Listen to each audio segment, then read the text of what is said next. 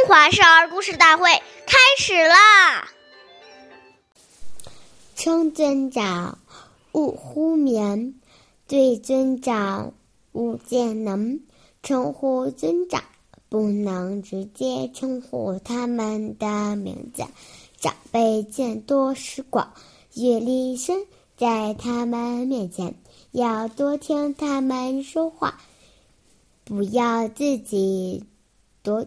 抢夺其谈，表现出很有才能的样子。岁月易流逝，故事永流传。大家好，我是中华少儿故事大会讲述人朱凯言，我来自金小鸡金喇叭少儿口才钢琴艺校。今天我给大家讲的故事是《前明的妻子》。第十九集，齐国宰相颜英有位车夫叫吕成，他依仗主人的权势，非常骄傲自大。有一次，吕成回到家中，妻妻子表示要离开他。吕成很吃惊的问：“我为宰相感受多体面啊！”不愁吃穿，你为什么？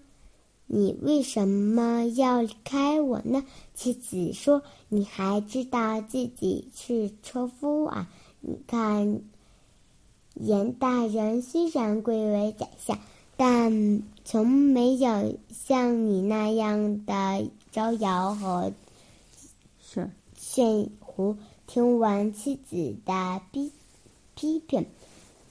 柳成很惭愧，惭愧，从此共痛改前非。后来在颜子的推荐下，柳成当上了大夫。下面有请故事大会导师王老师为我们解析这段小故事，掌声有请。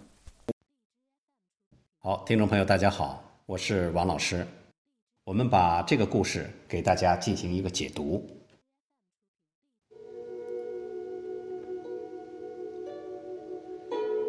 我们说，晚辈直呼长辈的名字是不礼貌的，是没有教养的表现。因此，要在称呼上从小就树立孩子长幼尊卑的态度，这样才能培养孩子谦虚的心态。如果孩子目无尊长，爱好表现，长辈就不愿意教他们了。古人很重视韬光养晦，一个人即使你有才华，也不能在大庭广众之中故意卖弄，这是相当危险的。